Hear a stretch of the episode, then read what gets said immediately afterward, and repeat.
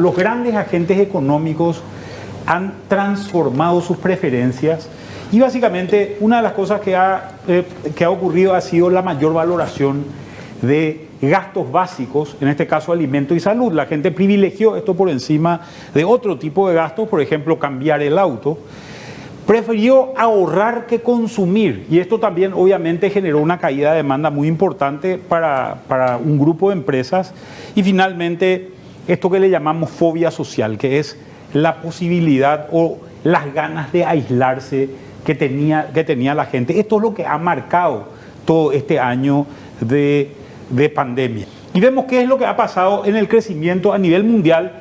Estas son proyecciones del, del Fondo Monetario Internacional y vemos que de una proyección inicial que se tenía positiva para el año o de un año positivo como el 2019, hay una caída de 4,4 y un rebote esperado para el 2021 de alrededor de, de 5,2. O sea, vamos a variar casi 9% en el crecimiento mundial.